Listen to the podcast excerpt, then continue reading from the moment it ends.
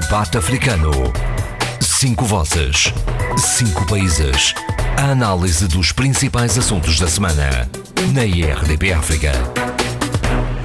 Bem-vindos ao debate africano desta semana. Os habituais comentadores, o Eduardo Fernandes da Guiné-Bissau, o Abílio Neto de São Tomé e Príncipe, a Sheila Khan eh, de Moçambique, o Adolfo Maria de Angola e o Zé Luís Ofer Almada de Cabo Verde. E hoje temos connosco a Fernanda Almeida.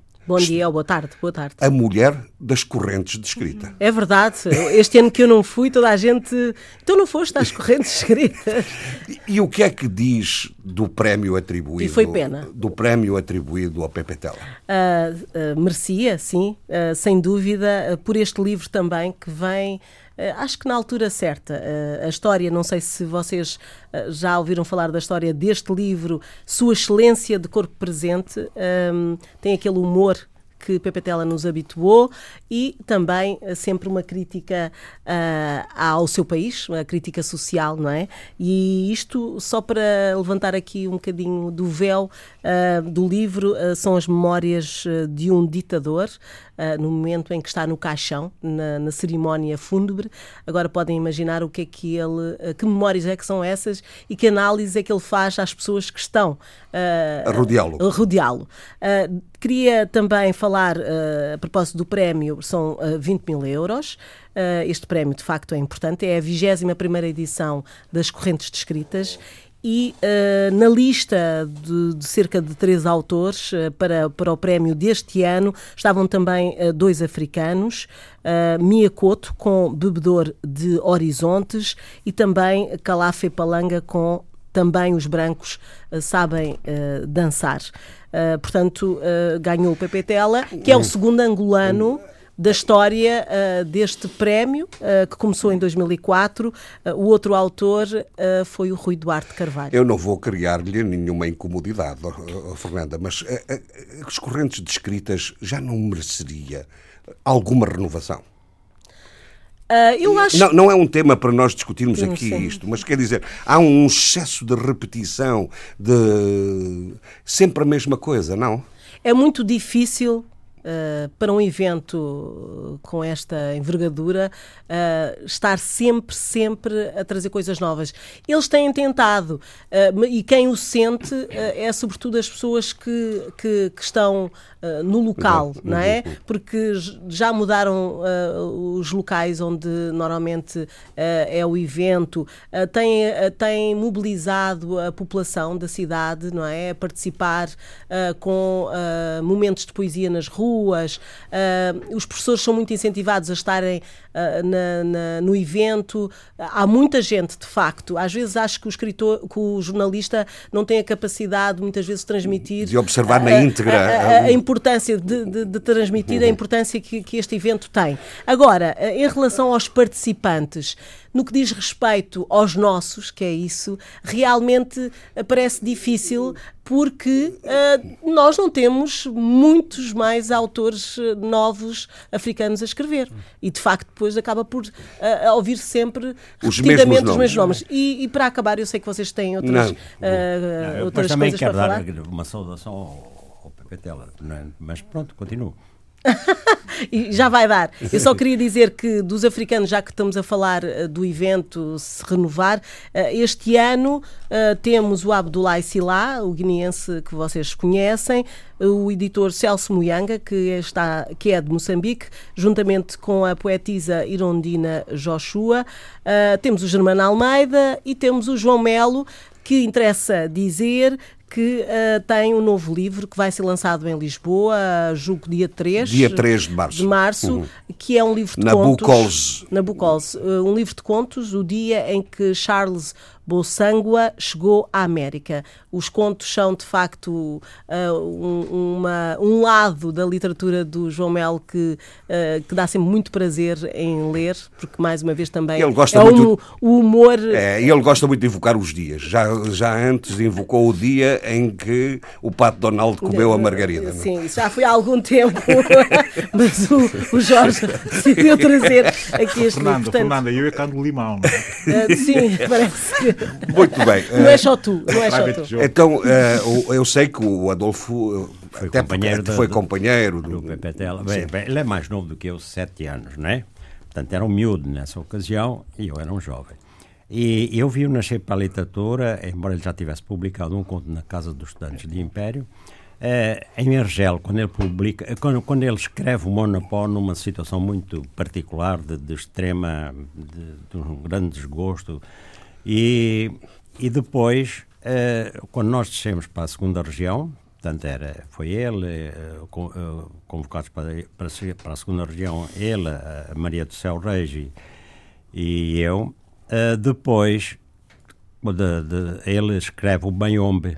E, portanto, que, aliás, você tem uma história, uh, uma história interessante sobre o Mayombe, que já me contou Não, não, que, que, que também é, é, já é pública, na medida que uma vez num colóquio aqui eu, eu, eh, estávamos a, eu, eu, estava na assistência da apresentação do livro e, e eu disse, bom, o Mayombe que eu te levei para Luana, porque o que é que sucedeu? Uma, ele o Mayombe, que é a grande referência literária do Pepe Tela naquela fase. Exatamente. Uh, naquela fase de transição política, não é? Sim, mas o Mayombe, uh, portanto, ele deu-me a ler o Mayombe, quer dizer, deve ter sido a segunda pessoa a ler, não é? E depois até fiz as minhas observações. E quando ele foi para a Frente Leste, eu continuei na, na segunda região político-militar, eh, ele, ele, deu-me a guardar.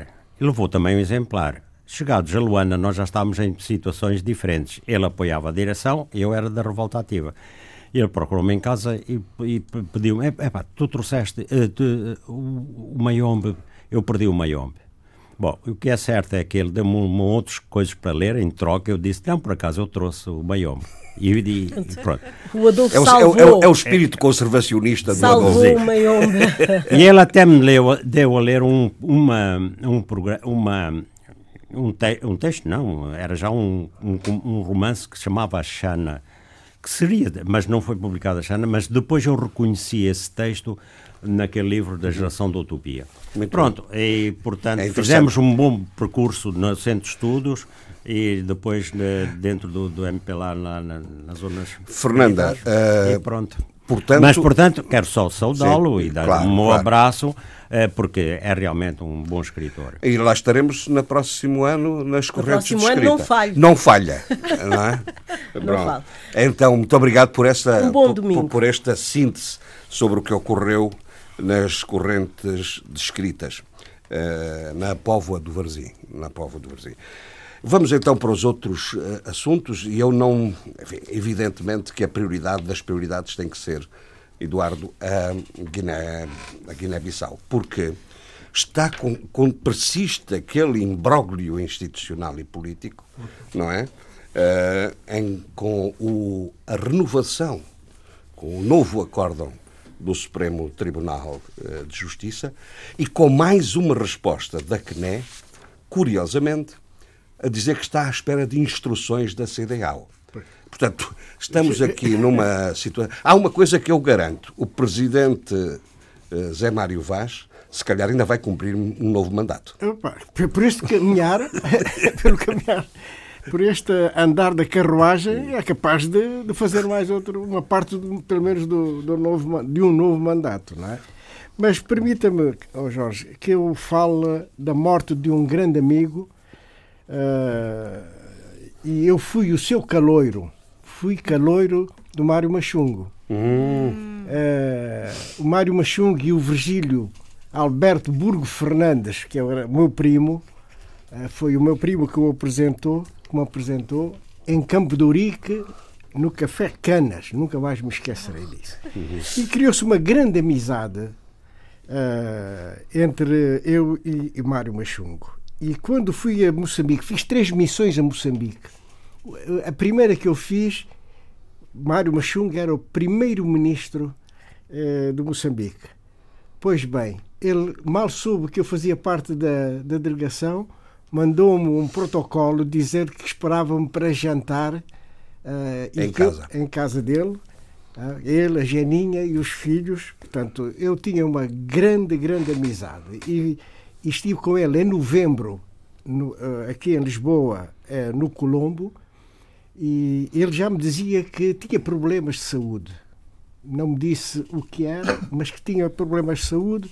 Eu disse: Bom, e foi a última vez que eu, uhum. que eu abracei. Ele já estava também com a sua esposa, Eugénia Machungo, e, portanto, é, eu lamento muito a morte do, do esteve, esteve com ele numa outra realização nossa. Nós, exatamente. No, na, quando eu o convidei para o Seminário, seminário Internacional exatamente. da RDP. Já lá vão uns anos. Já lá, já lá vão uns anos. anos.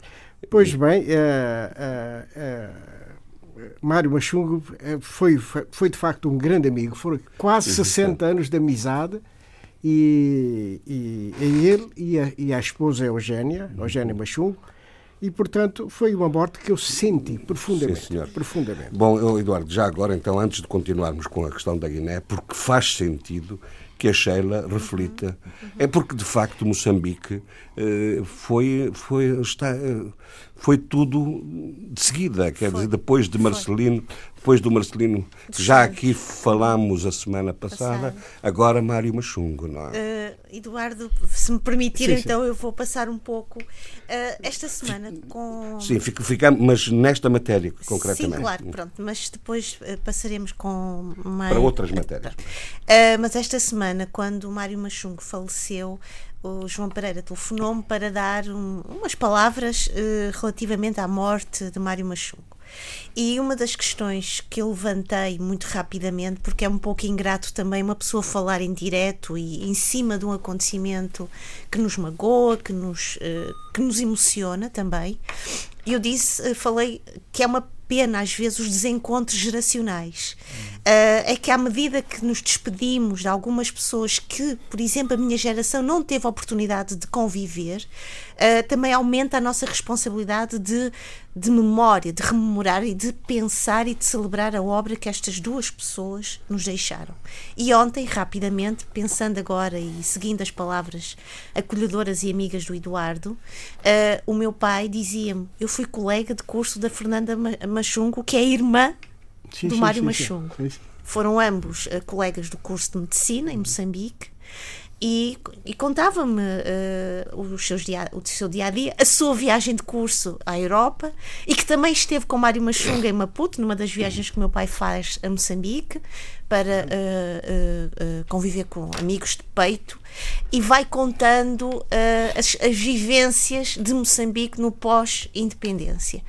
Isto para dizer que Mário Machungo tem um papel importantíssimo na construção deste país, porque foi primeiro-ministro durante uh, a presidência de Samara Machel e depois, posteriormente, durante a presidência de jo Joaquim Chissano e ouvindo Joaquim Chissano e também Guebuza, percebe-se a emoção, a ausência, que não é só a ausência de um grande homem de Estado e político, é também a ausência de um homem, de um cidadão e de um companheiro de armas que lutou e que é um dos fazedores e um dos narradores, uhum. pensando no, no, romance de uh, Nelson Saúde, é um dos narradores desta nação. E, portanto, deixo aqui, para além dos meus pésamos, mas também deixo aqui um obrigada como uma geração dentro desta linha do desencontro geracional, mas que me aumenta e que me aumenta com carinho e com gratidão este dever de memória de recordar não só Marcelino dos Santos, que tive a oportunidade de o, de o ver ao longe numa das minhas poucas viagens uh, a Maputo, mas Mário Machungo, infelizmente, não o conheci nem o vi, mas pude Muito ler bem. e, portanto, e também, e sou grata por isso, ter testemunhos e testemunhas vivos que podem dizer e falar sobre a sua vida e a sua obra. Muito bem, fica aqui assinalada esta homenagem, quer do Eduardo, quer da, da Xera, e todos nós, seguramente, compartilhamos com estas compartilhamos destas palavras eh, sentidas de, de, de, ambos. Eh, Eduardo, vamos então falar na Guiné. A Guiné, um dos aspectos que mais que eu destaco para da semana que acaba hoje é, é a posição da ONU e do, da reunião do Conselho de Segurança sobre a Guiné-Bissau. De facto, um relatório uh, apresentado pelo representante da União Bis na, em Bissau, da Rosine Koulibaly, uh, foi objeto de discussão no Conselho de Segurança à porta, à porta, porta o ICLO, o ICLO, não é? E isto mostra a importância e a delicadeza, a delicadeza do, do, do, do, tema. E por isso mesmo, uh, o título de, de, de, dos artigos que têm aparecido sobre esta reunião é a seguinte: ONU aponta desafios do processo eleitoral na Guiné-Bissau. Portanto, deixa aqui muita coisa uh, com este título, que significa que uh, não é tão não é tão objetivo, uh, digamos, os resultados anunciados. Há desafios ligados a, ao próprio processo e, portanto, as Nações Unidas, através até da posição do seu secretário-geral, António Guterres, aponta para uma certa ponderação, deixando... Acha que há aí uma atitude de cautela? Cautela, eu acho é. sobretudo cautela. E é isso que faltou, talvez, nos próprios organismos africanos que, numa primeira que se precipitaram. Precipitaram, quer a CDAO, uhum. quer a, a, União Africana. Não é? E alguns chefes de Estado, felizmente, eh, depois recuaram um pouco.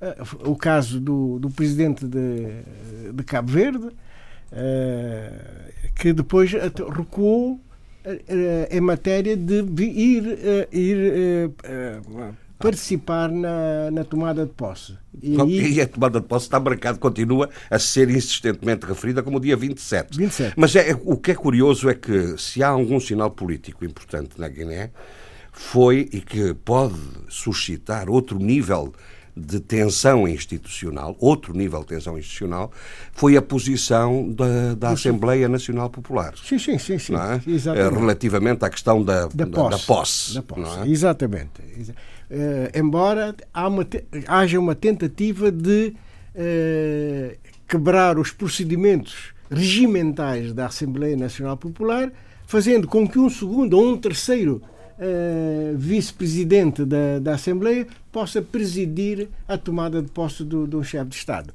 Acho que isto vai contra uh, as regras e os princípios da própria Assembleia. E, há, e há, dúvidas sobre a própria validade, de, validade política sim, sim. Dessa, dessa matéria, porque uh, não, inexistindo qualquer impedimento do presidente, do presidente não, não se percebe como é que haverá a substituição por um vice-presidente. Exato. Portanto, eh, eh, eh, a questão para mim mais, mais importante é o impasse de facto que estamos a viver na Guiné-Bissau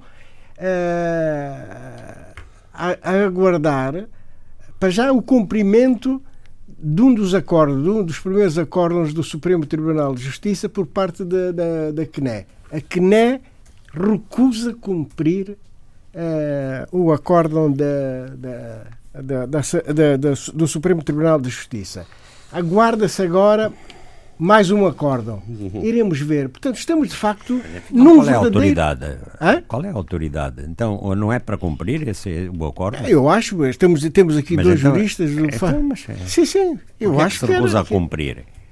Não, é? uh, uh, até no limite, uh, enfim, eu não estou aqui a levantar nenhum, nenhum fantasma, nem, mas pode-se colocar a questão da para além da responsabilidade administrativa, disciplinar, a própria responsabilidade criminal por incumprimento de uma decisão judicial. Mas, enfim, é, é a responsabilidade criminal. Sim, sim. Crime de desobediência, que é penalizado criminalmente. Mas, enfim, é, seguramente que a ponderação está a ser feita em, na Guiné e não, não, não, é fundamental. Mas a questão política é mais importante. É, como, é que está aqui levantado um problema que é quem é que tem a legitimidade política institucional na Guiné-Bissau? São as suas instituições próprias ou é a CDAO? É que eu já ouvi quem hoje defende a outrance, a Guiné, a, a CDAO, sim, sim, já sim. os ouvi ainda recentemente vociferarem contra a CDAO e as posições da CDAO. Não, quando convém. Portanto, Isto é, portanto, quando há convém, aqui qualquer coisa que não CDAO, bate certo. É, é, há que validar a posição do, da Muito CDAO, não é? Mas quando não convém, portanto, estão contra a CDAO. A CDAO não pode substituir as leis, as leis nacionais, a soberania nacional. Não, a verdade é que aguarda-se Uh, uh, Isto o... tem que ter um fim, não é? Isto tem que ter um fim. Aguarda-se o acórdão, o último acórdão do, do, do, do, do Supremo Tribunal de Justiça. Mas perante o, o posicionamento da, da, da, Comissão Nacional de Eleições, não vejo não vejo que a, a CNE vá cumprir. Devia cumprir, mas não, não há aí qualquer coisa. E porquê que não cumpre?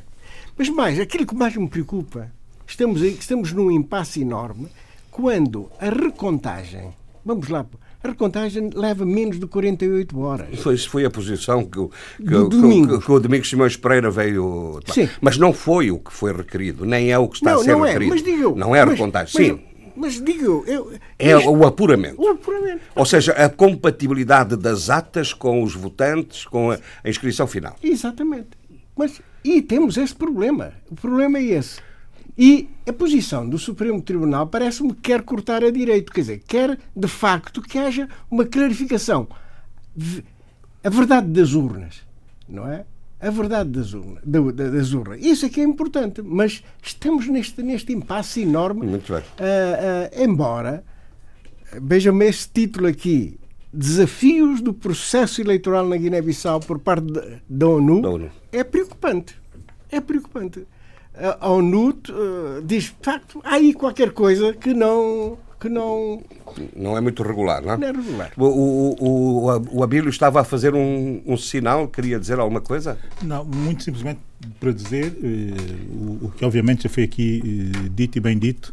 Eu li o acórdão com alguma atenção e chamaria eh, naturalmente aten- eh, o foco, chamaria atenção para, para, para, dois, para dois focos que se retira do próprio acórdão. O primeiro foco é. eh, eu tenho, tenho, tenho que deixar aqui isto, e, e é com muita pena que o deixo, deixar aqui isto claro que é verificar eh, que, de facto, mesmo do ponto de vista institucional, eh, e quando eu digo institucional, ao nível do sistema, do topo do sistema judicial da Guiné-Bissau, essa guerra entre acatar oportunista ou oportunisticamente decisões, que são decisões que não têm necessariamente que vincular eh, órgãos de soberania da Guiné-Bissau, mas eh, todo o acordo muito virado para responder, até do ponto de vista conceptual, jurídico, eh, a questões colocadas eh, em comunicados da CDAO via a CNE. Eu acho que aqui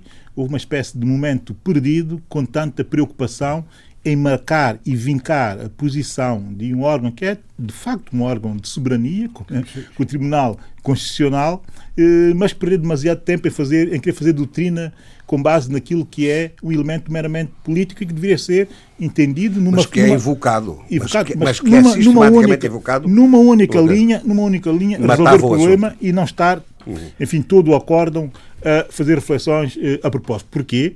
Porque isso expõe o país que já está demasiado exposto aos ditames efetivos eh, de uma organização regional enfim, com a qual o país tem um vínculo, mas o vínculo tem limites e o limite desse vínculo é, de facto, a soberania, soberania, do país. claro. Ninguém pode pôr isto em causa. Pois, segundo, e aqui é que está, do meu ponto de vista, o grande problema eh, desse acórdão e relativamente ao qual o Tribunal Constitucional já não poderá sair. Ou seja, o facto de assumir, uma vez mais, também não podia deixar de fazer do ponto de vista, eh, digamos que, eh, doutrinário eh, e até jurisprudencial, jurisprudencial, que é não se pode anular as eleições. Ou seja, o Tribunal Constitucional não pode, ele próprio, ele assume no, no, no acordo que não pode anular eh, essas. essas O eh, acordo é muito preciso. essas eleições. É o É- apuramento final dos resultados. só lhe interessa, aqui está o terceiro ponto, de facto o apuramento, o apuramento. A verdade é que eu não consigo entender a razão da CNE não fazer eh, esse, esse, esse apuramento conforme lá está. Porque a questão, eh, basta, basta daquilo que foi colhido como duvidoso ou como a retificar ou como a esclarecer pelo Tribunal Constitucional. Eh, os votos a anular, eh, se calhar eh, as mesas a repetir, este tipo de situações eh, que devem ser eh, considerados para total e cabal esclarecimento. Eu vejo muita gente a falar, mas a verdade é que do somatório dos votos eh, anuláveis, eh, se quisermos, que constam do, do, do, do, do acórdão, também não altera os resultados, os resultados eleitorais.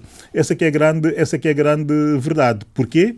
Porque da soma dá qualquer coisa como 14 mil e tal eh, votos, se eu, se eu os contei bem, e dentro destes 14 mil e tal votos estão votos para o Domingos, como estão votos para o Sissoko.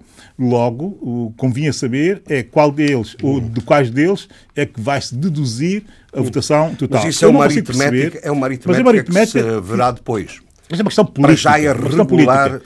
A questão é, eu não sei e não consigo perceber o porquê da uh, CNE não Muito fazer bem. aquilo que tem que fazer de acordo com aquelas indicações que lá constam do Muito bem, Eduardo.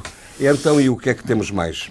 Não, não. Eh, bom, sobre a Guiné é este impasse que estamos Sim, que a viver. É o, eh, estamos a viver. tem marcado a espuma dos dias, não é? Exatamente.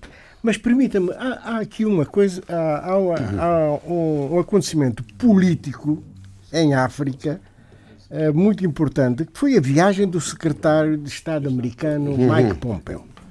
Uh, aquilo é... eu segui de perto. A viagem de Mike Pompeo foi, em primeiro lugar, combater a China em África. Mas nitidamente. Até se fala combater o Huawei e a China ao mesmo tempo. Quer dizer, portanto, o Huawei é uma empresa chinesa, combater o Huawei e combater a China. E a verdade foi sempre arrasadora, arrasador o seu discurso uh, durante a, sua viagem aos três países africanos, Angola, Senegal e Etiópia. E quais foram essas? Em primeiro lugar, Mike Pompeo, uh, na sua primeira viagem à África, é preciso dizer, não, é só, não era só o Trump que, não, que nunca foi ao, continente africano, mas também Mike Pompeo. A sua primeira viagem, depois de mais de dois anos como secretário de Estado ao continente africano. Portanto, a uh, primeira coisa que Pompeu disse uh, em Angola é a, denúncia das promessas chinesas. Isto é, as promessas chinesas são vazias. Ora, dito isto em Angola, ninguém ouve porque olha-se para o bairro não sei de quê, é, é, foi feito pelos chineses. A estrada não sei, não sei quê, o comboio tal. Epá, quer dizer, como é que é isto? Há uma distintonia com a realidade. Com, completamente, hum. completamente. Portanto, veja bem como é, como é que as coisas. Mas a mensagem política dele na, em Angola não foi tanto. Não, não foi. A base foi, importante... foi, foi dar um fortíssimo apoio ao João, ao João Lourenço. Lourenço. Sim. Mas, de qualquer maneira, ou combater a política chinesa em África num país como Angola, não, eh, há uma certa contradição aí, quer dizer, de facto. Eduardo, uh, não foi, não foi, obviamente não foi inocente, não, pá, deixa-me acabar, depois, depois intervens, pá. Obviamente não foi inocente, pá, sim. Deixa, deixa, deixa, deixa, deixa, deixa, com certeza. Portanto, uh, essas denúncias, viu-se viu perfeitamente, a presença chinesa em África constitui um engulho na política externa eh, americana. Isto está, está muito claro. E se não vejamos, o que, é que, ele, que é que ele diz durante a viagem? Crítica ao planeamento económico central em África. Isto é, planeamento, mas que é isso? Pá? Acabe lá com, essa, com, essa, com, com isso. É? E tu sabes que, que. É verdade. Ora, os países que tiveram grande desenvolvimento é? tiveram o planeamento central. Países como a Coreia, que vieram de, de, de países extremamente pobres, né? muito pobres até, e depois com uma ditadura do parque muito, muito, muito violenta, conseguiram através do Sul, não é? Ah? A Coreia do Sul, sim. Coreia do Sul, sim. Uh, uh, uh, através do, do, de, um, de um planeamento económico, dar o salto qualitativo. E hoje é um país desenvolvido, é um país industrial. Portanto, criticar o planeamento, a França tem, tem, tinha planos de desenvolvimento. Portugal teve claro, claro. Quarto, quatro planos de fomento, chamava-se aqui plano de fomento. de fomento. E deu, deu... A União Europeia tem um. Sim, sim. Portanto, Nem vale a pena estamos aqui. Mas existe Não, um... e apelar e, e, e, a indução da ideia de, um, de uma lógica liberal em economias como as africanas é um bocado. Uh, complicado. Sim. Só hum. ali o Abílio é que ainda tem essa defesa. Não, mas, não mas é uma defesa teórica. Não, por acaso até nem defendo isso. Uma defesa mas outra, outro assunto. A questão da redistribuição das terras na África do Sul sem compensações. Isto foi. Martelou isso várias vezes, não foi só em Angola, martelou também uh, na União Africana, portanto na Etiópia. Isto é uma questão.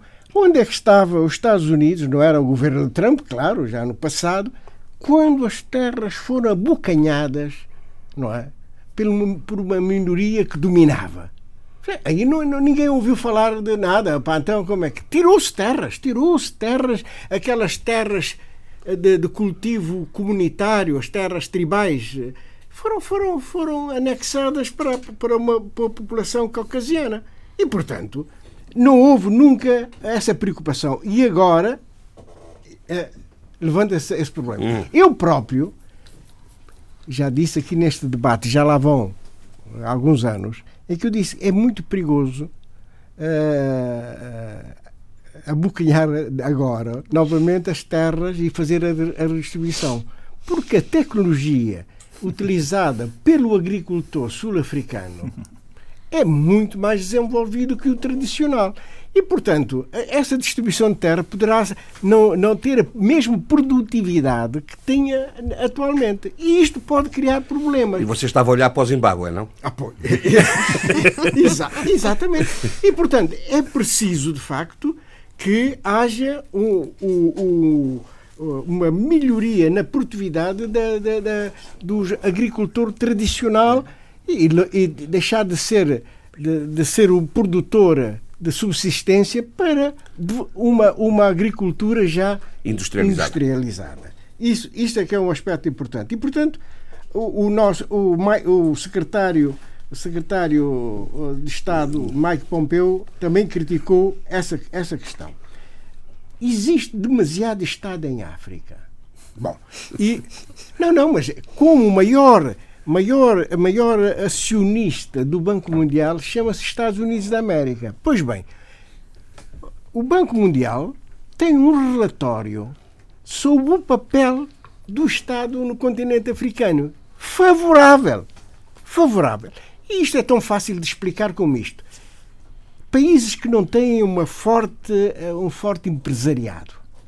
Portanto, eh, eh, poder fazer grandes investimentos, poder substituir-se ao Estado, quer dizer, sim. Eh, tem que ter um Estado. O apoio forte, público, o apoio, público, público à, à, atividade, à atividade económica. E, portanto, não, não, não, não faz sentido essa, essa mesma crítica.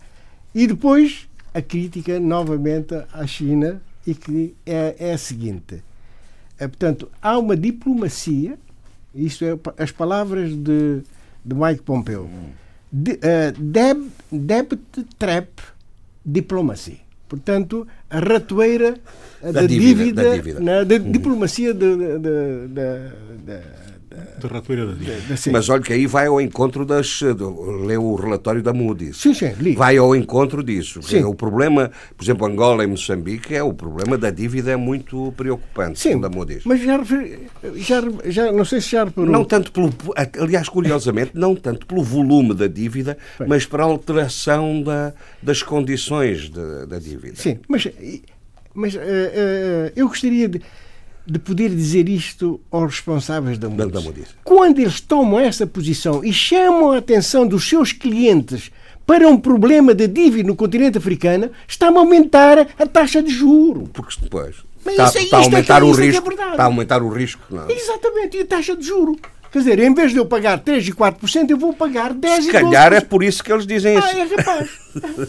Bem, Eduardo já terminou. Já, já. O que eu queria dizer era o seguinte: eu, eh, relativamente à viagem do secretário de Estado, Mike Pompeo, à África, achei das coisas mais perniciosas que o governo americano fez eh, nos últimos anos, desde que eu tenho atenção, dou atenção, enfim, eh, como comentador, mas também e sobretudo como profissional, eh, das piores coisas que, um governo, um governo americano fez numa visita à África. Agenda baseada nesses quatro pontos, por exemplo, que o Eduardo Fernandes deu aqui, as relações com a China, uh, planeamento, o, o debt trap, o debt trap, o, o, modelo económico ou, se quisermos, uh, o modelo de intervenção uh, do Estado e também, finalmente, um aspecto que o Eduardo não assolou, que é o anúncio da retirada dos Estados Unidos do militarmente do continente africano. É que o encadeamento dessas quatro coisas uh, soou muito, e cada vez que o homem abria a boca eu via, soou muito a chantagem e da pior chantagem que pode haver. Tudo que fossem aspectos ligados intrinsecamente o modelo eh, de desenvolvimento e multilateralmente aceite, não houve uma palavra do Sr. Marco Pompeu relativamente a eles. O que fez relativamente às relações com a China foi associá-lo associar estas relações à dependência, nomeadamente a dependência pela dívida. Entretanto, no mesmo momento, para se perceber o pernicioso da situação, no mesmo momento estão eh, agências eh, de análise de situação, ou agências de rating, se quisermos, a impor uma pressão enorme uhum. sobre eh, as taxas, como disse bem eh, Eduardo, e chega o Sr. Marco Pompeu a fazer o jogo dessas agências eh, de rating e também dos bancos eh, americanos. Porque grande parte da reestruturação das dívidas estão a ser feitas ou multilateralmente por via do FMI, como sabemos, mas também pela banca americana que está completamente disponível, nesta altura, a reestruturar a dívida que grande parte dos países têm eh, com a China. Há aqui uma nota que o Eduardo Fernandes não deu, mas começa a ser um sentimento a ser muito criado no continente africano, que é um sentimento anti-chinês, exatamente com base no fardo da dívida chinesa. E, e, estar a insistir constantemente nisso não tem nada de inocente, é pernicioso, é mesmo pernicioso. E relativamente ao modelo de intervenção, dizer o seguinte: modelo de intervenção que também associo naturalmente uh, a, a, reforma uh, de terras que está a ser feita na África do Sul. Eduardo Fernandes colocou bem a questão, também do ponto de vista crítico relativamente ao modelo sul-africano, mas eu quero deixar uma nota que as pessoas não sabem. o Estado, o Estado, o Estado em termos percentuais, o Estado, maior, o, maior, o Estado com a maior propriedade de terras públicas do mundo é exatamente os Estados Unidos da América. Por menos e muita gente público. não sabe desse. Por menos apoio não, à política, muita... não, não, não. política agrícola. Não, não, mas muita gente não sabe é que o próprio Estado americano é dos maiores é proprietários de terras, de terras, de terras arráveis e úteis um dos do grandes seu próprio conflitos. território, do seu próprio território nos Estados Unidos. Um dos grandes Portanto, conflitos entre a Europa e os Estados nos Estados Unidos, Unidos relativamente à política económica, a política agrícola, dizer, é, era, era exatamente dizer, o nível de subsidiação da economia agrária Deixa-me dizer o seguinte, que isto nós sabemos, deixa-me dizer o seguinte, que muita gente não sabe, e é bom deixar isso claro. Nos Estados Unidos também está a haver um debate sobre a propriedade da terra por parte do Estado.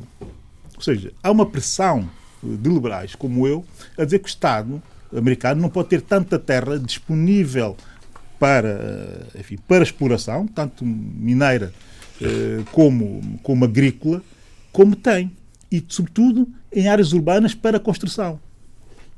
É, uma, é, é, um debate que está a ser feito nos Estados Unidos, sobretudo pela, campanha, pelas, pela, pelas, pela campanha democrática, exatamente no sentido de tentar disponibilizar terras em áreas urbanas que são do Estado para construção, que é um problema uh, grave uh, nos Estados Unidos uh, nesta altura.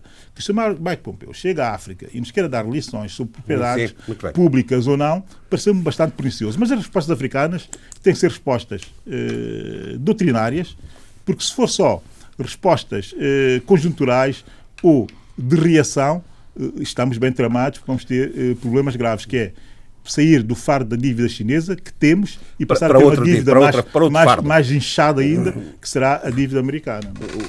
Não, é... Eu também queria falar também. Só, só, só, para terminar a minha intervenção. O BAD tomou uma posição, isso em, em relação à questão climática o BAD já não financia centrais de carvão.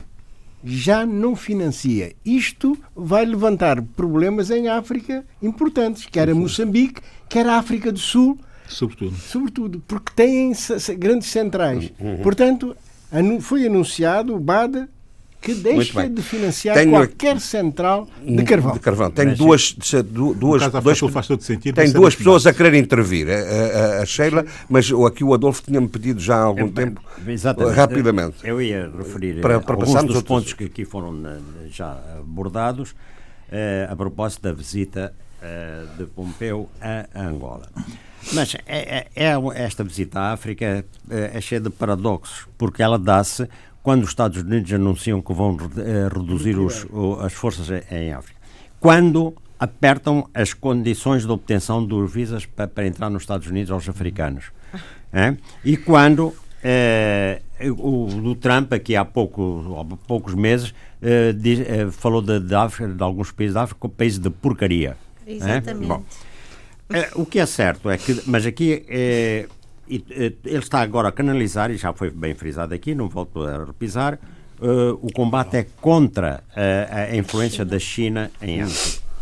Agora, é evidente que ele procura ter, uh, digamos, regimes em Angola, em África, ou, ou, países em África, que precisamente por estarem muito dependentes da ajuda chinesa, possam, digamos, ser exemplo. Não é por acaso que o FMI está, está a facilitar, de certo, em alguns aspectos, ou o Banco Mundial, a, a, a, dar facilidades à Angola, fora do habitual. E, e ele, o Sr. Pompeu, quando chegou, com, com, aquela toda a ignorância e arrogância dos Estados Unidos, não é? Eh, chegou a Angola, e sobretudo de um regime como o do Trump, não é?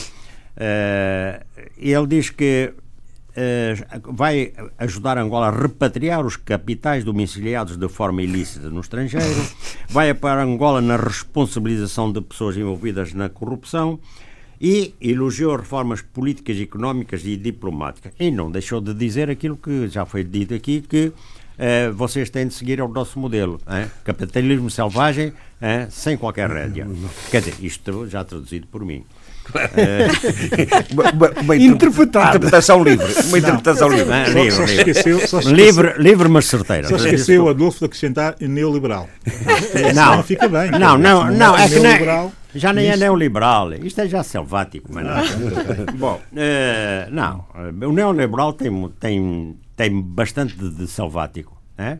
Na medida em que eh, prioriza só os, os, lucros para os acionistas. Portanto, e agora já está a já agora a propósito, e você que é uma pessoa super informada, há agora uma corrente de, de pensadores que começam, a, de, de, de, economistas, começam a pôr o problema. Não, que e de gestores mesmo. O gestor não tem nada que, de pensar só em maximizar os lucros. A empresa é, é, é faz parte do corpo social. Oh, oh, oh, oh, Adolfo, isso já vem do tempo da doutrina social da Igreja. Está bem, a própria Igreja, mas tudo foi esquecido. no âmbito da doutrina social da Igreja, já dizia a responsabilidade da empresa no âmbito das sociedades ah, mas modernas. não, estão, descobriram, redescobriram agora. Não, renovaram. É, redescobriram agora. Eles que, te, que uh, têm uh, não, feito não sangue. Oh, oh, Bom, mas não, não, mas não vamos discutir o problema do neoliberalismo agora. Pronto, era só isto que eu queria. Muito bem, Sheila. Não, uh, queria só dizer que acompanhei QB a visita de Mike Pompeo a Angola mas acima de tudo o que eu, me pareceu tão deselegante e tão tão desligado também foi o argumento da ausência de Trump, de Donald Trump, a visita de Donald Trump ao, a, Angola, que foi, está muito dedicada às eleições. Quer dizer, é uma perspectiva, e há pouco o Adolfo dizia, é, aqueles africanos e aquele continente é, é importante, mas quer dizer, não, não me vou dedicar-me quando tenho outros problemas. O Obama foi lá. Tudo bem que o Obama tinha uma relação com a África diferente, muito mais autobiográfica. Não, mas isso era política mesmo mas, já dos Estados Unidos. Uh, mas só para dizer que achei e que não se discutiu isto, não vi nos meios de comunicação esta, esta discussão, mas acho que era interessante. À exceção de uma opinião do, do dia minha. Eh, mas uh, peço desculpa. Uh, uh, não, mas é, é de, de facto a justificação por foi acaso uma coisa. ouvi vários, é, várias é. opiniões do dia sobre, é mas essa falhou. Mas achei de uma deselegância e de uma falta de, de, de diplomacia. Uhum, uhum o argumento do Trump e, acima de tudo, uh, ninguém falar e discutir sobre isto. Pronto, a sua opinião do dia, mas acho, acho que significa muito como é que um presidente dos Estados Unidos manda Mike Pompeo, numa primeira viagem, certamente, e, e, e o Eduardo, o Abílio e o Adolfo já disseram tudo, mas deste lado eu fiquei a pensar mais uma vez os Estados Unidos na sua obsessão de difamar os outros, na sua obsessão de, de fazer a sua narrativa de que nós, os bons, vamos trazer algo de novo e sempre a criar uh, os seus bodes expiatórios, neste caso, Muito a China. Uh, Adolfo, Sim. uma carta deu muito que falar em Angola. É, Sim, num canto, vai... num canto não tinha sim, no outro também não tinha não. Né? Oh, o canto do não dobrou, mas o do sim também dobrou. Mas, eh, não, e depois acabou por desdobrar tudo. Agora, eh, eu, para entrar nesse, digamos, dossiê, eu, antes disso, eu queria uh, falar. Está uh, bem, mas vamos começar por aí. Uh, o, o Tribunal confirmou, o, finalmente chegou a carta que se dizia que afinal não era chegada, afinal eh, essa carta não era, fala, não era verdadeira e tudo isso, mas ela foi entregue.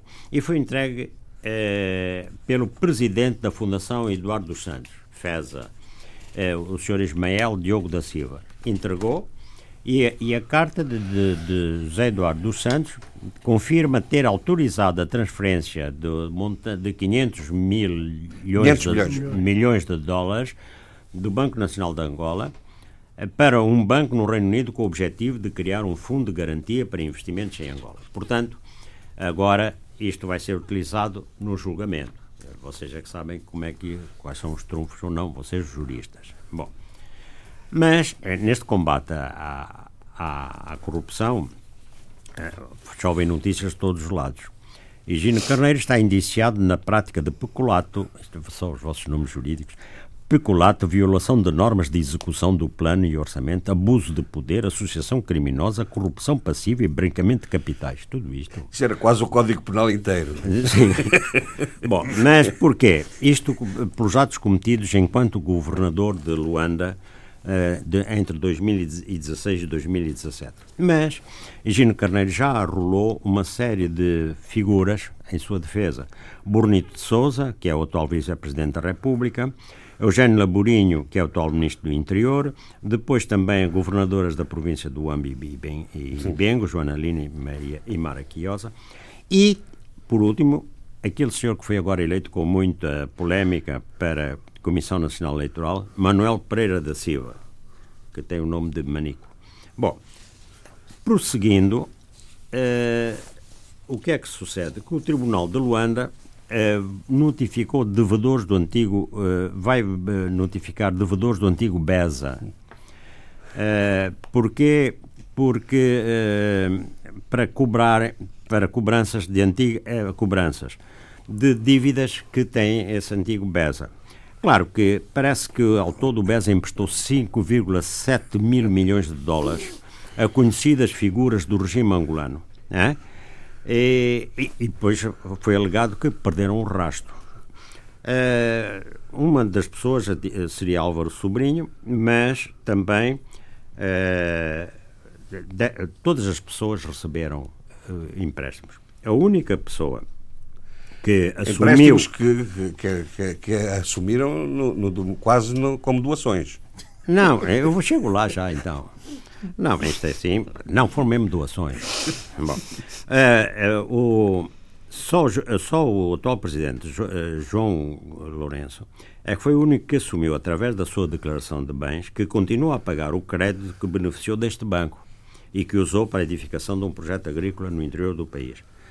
Uh, não, houve até um alto dirigente que, que alegou que, ai, afinal eu tenho de pagar, de devolver. Mas o dinheiro foi uma oferta. Mas o dinheiro foi uma oferta do partido. Hum?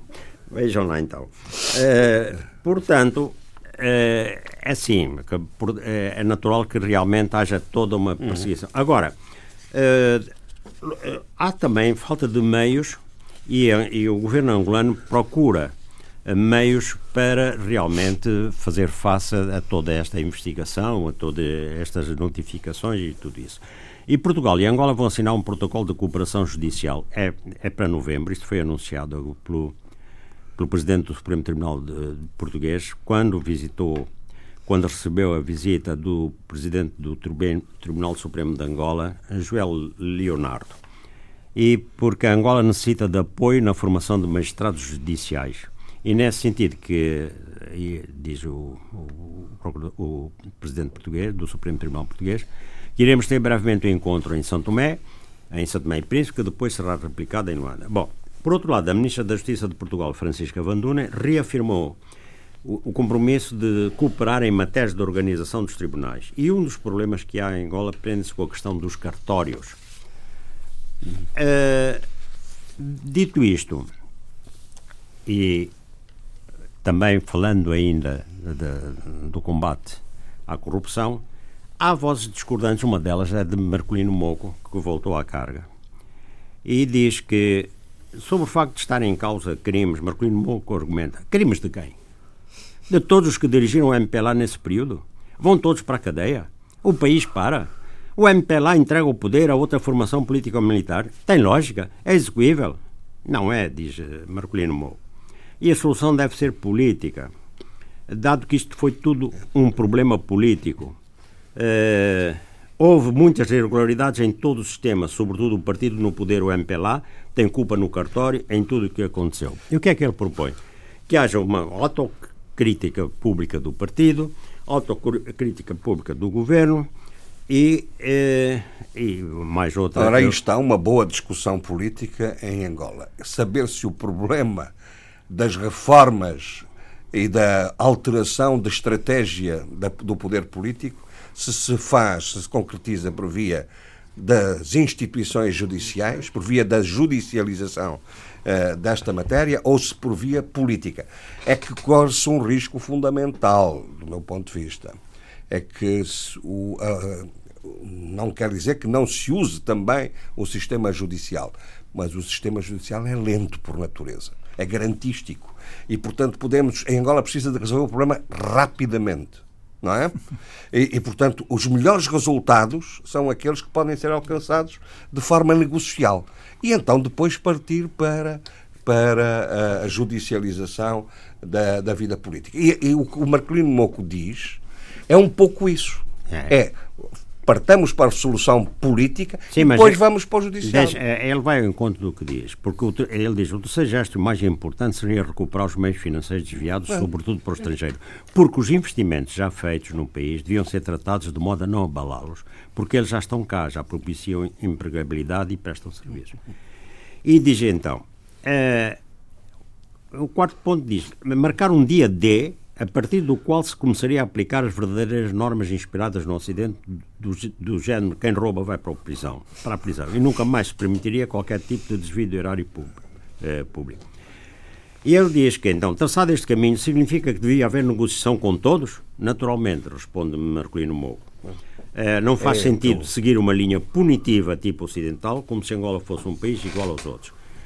Eh, bom, isto no que respeita. É, um bom, então... é uma boa discussão. É uma boa Sim, discussão. mas exatamente. Uh, Adolfo, mas vamos... não há, um, digo já que não há ambiente favorável a ouvir argumentos como este. Não, não, não mas há, há, há, um argumento, enfim, eu sei que o momento não é para isto, o momento está muito virado para o para ativismo. Para a sanção. Para a sanção. Para a sanção, isso é político, é, enfim, isso é um ambiente político. A volta do ambiente político, existe aquele ambiente dos ativistas, dos intelectuais, dos enfim, escritores, poetas, essa gente toda, que pressiona em termos comunicacionais num determinado sentido. E depois há, naturalmente, pessoas como eu, que são pessoas normais e que temos que fazer uma abordagem eh, pragmática. Pragmática, mas também com base naquilo que é enfim, a profissão que nós temos, não é? no meu caso, analista de risco. Para as pessoas terem noção uh, de que essas coisas têm que ser faladas, naturalmente, do ponto de vista político e reformista, eh, também do ponto de vista eh, ético da intelectualidade e de, quem produz pensamento e cultura, mas também tem que ser visto por outras pessoas que têm que fazer contas. No caso, eu dou um exemplo claríssimo de como o, o, o, toda essa ação também deve ser abordada. Já não falo das diversíssimas entrevistas e intervenções que o Carlos Rosado de Carvalho tem feito, a chamar a atenção para alguns, alguns pormenores que não são pormenores. São autênticos detalhaços que definem o que refletem o risco de algumas decisões políticas, de algumas decisões pressionadas em determinado sentido. Há uma notícia, passou ao lado de quase tudo, que foi eh, a aquisição por parte da Sonangol de eh, 25% da Unitel, eh, que pertencia a PT Ventures, ou se quisermos, a OI brasileira. Isso custou eh, a Sonangol e ao Estado angolano, Não naturalmente, sei. mil milhões de dólares. Mil milhões de dólares sabendo que o orçamento de Estado angolano são 24 mil milhões, mil milhões de dólares é muito dinheiro. É muito dinheiro. Ultrapassa o é, orçamento é, para a agricultura. São 22% do orçamento, 23% do orçamento da saúde e da educação juntos. Quer dizer, uma coisa é estarmos nas redes sociais e a falar e em conferências é. e tal, vamos fazer o combate à corrupção conforme um certo entendimento de combate à corrupção. Tem custos. Não, e no plano dos Não, princípios, não, e no plano dos princípios está correto. o seguinte, está correto. Tem mas- custos. Eu, como é evidente, já cheguei aqui, já disse que para formar uma decisão política e avaliei muito bem eh, as decisões políticas que estão a ser tomadas em Angola, porque grande parte dos analistas estão a avaliar bem a questão desde a reputação, a questão de olhar para o aspecto económico financeiro e também a questão de olhar para o aspecto reformista.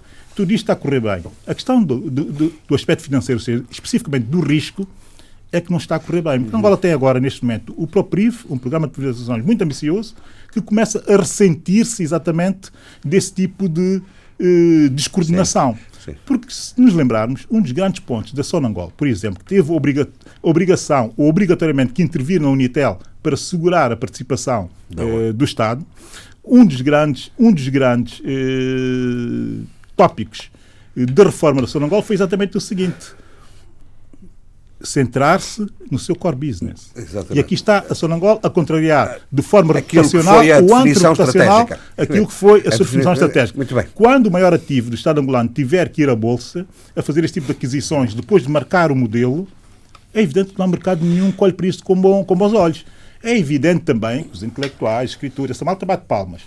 Mas o país tem ativos. E o país vive dos seus ativos e da rentabilização dos seus ativos. Isso é que faz os países ricos qualquer maneira- serem países ricos. Não é, não é, não é, não é não olhar para esses detalhezinhos que não interessam a ninguém. Muito bem. Sim, mas não, de qualquer maneira, atenção. É, é, é o combate. é, Vamos lá ver. É, neste momento, é, João Lourenço tem de fazer este tipo de combate contra o núcleo. Contra um núcleo que detinha um poder económico e político quase absoluto Adolfo, no país. eu nunca pus isso em Agora, causa, um- exatamente. em causa. E, e, e, até- e as, as pessoas estão muito atentas aos sinais, aos sinais do que o poder dar nisso. Mas isso- É, é, isso não dá- exclui a negociação. Isso não exclui é, uma A visão tentativa de outras soluções concertadas. Exatamente, e dinâmicas para o futuro. Mas não há dúvida nenhuma que há também, deixei há também o combate político que ele tem. repetir. É, tem o combate político que tem de travar. é. É Adolfo, isso. eu dei o exemplo Adolfo, da Unitel, vamos- vamos, ver o que é que vai acontecer com a banca. Vamos, do vamos, vamos ver o que é que vai eh, acontecer com a banca. Sim, Vamos também há outros vamos, exemplos eh, que. vamos ver, vamos em frente. Ah, É, Eu, eu gostava de saber era a sua opinião sobre esta história do, do, do- do novo presidente da CNE. Isto é que é- agora é o mais importante. É que aquilo levantou Não, uma celeuma extraordinária. Como é, não que- é? como é que eu vou dar opinião se eu não estava nesse, nesse- processo de eleição? A única coisa que eu sei é que a oposição abandonou o Parlamento antes da tomada de posse do juiz. E, e já falei anteriormente os argumentos que, de, que eles foram eleitos pelo Conselho de Superior do Ministério eh, Judicial, não eh, utilizando os critérios que devem Mas ser que utilizados. eu- E o facto de ele também pertencer à Comissão Provincial, eh, de- de- à, à CNE Provincial de Luanda já, e que não, não tinha prestado boas provas. Mas, eh, Bom, ouça, eu ouvi, foram, eu li declarações de um deputado da UNITA, Raul Danda, à Deutsche Welle, que, que textualmente diz esse senhor é um corrupto. É, ou seja, aquilo atingiu um nível de, de, de- de contestação e de violência eh, de, Sim, era um muito, ponto muito... de honra. Era um ponto de honra que, para a oposição que ele não fosse eleito. E, e, como disse, o, o currículo dele não, não, não abonava no que respeita ao comportamento na, na Comissão Provincial de, de, de, de, de Luanda, da CNE. Mas, eh, de qualquer maneira, e isso vê-se que os velhos métodos continuam, o MPLA não recuou e ele tomou posse só com, perante os deputados do MPLA. Uhum. É, eu acho que isso não foi bom. Acho que não foi bom porque era, era, é, um, um sinal de que realmente há um diálogo e, e resolver os problemas de maneira mais consensual podia ter sido dado agora. Agora, eu queria também eh, repisar que na Assembleia Nacional foram aprovadas leis importantes, inclusive relacionadas com o regime financeiro das autarquias, que prevê punição de, ou de, eh, aos responsáveis e agentes administrativos que são responsabiliz serão responsabilizados disciplinar, civil e criminalmente por atos de violação das normas de execução, portanto, eh, já vai no sentido do combate à corrupção. Depois também foi aprovado o regime das taxas de autarquia e foi aprovado uma lei de organização da Polícia Nacional e uma interessante proposta pela coligação Casa CE da participação dos cidadãos no processo legislativo que é, eh, e, e tudo isso foi aprovado por unanimidade, que é interessante, eh, em que trazer para a ordem jurídica, propõe-se trazer para a ordem jurídica os limites e procedimentos normativos que permitem aos cidadãos apresentarem propostas de projetos de lei à Assembleia hum. Nacional. Muito bem. E tudo, é agora, havia também a questão da dívida, que, que uma breve referência a ela.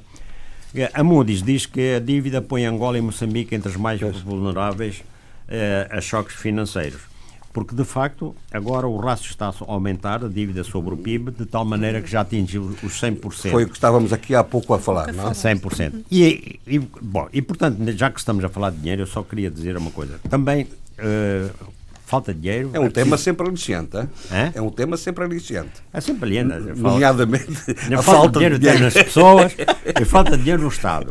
E, e, mas, mas também, as pessoas também uh, gastam demais. Ou, ou, porque não fazem a manutenção das coisas, ou porque compram coisas super. Ah, espera aí, então se for gastar por gastar, houve um, houve um casamento agora. ah.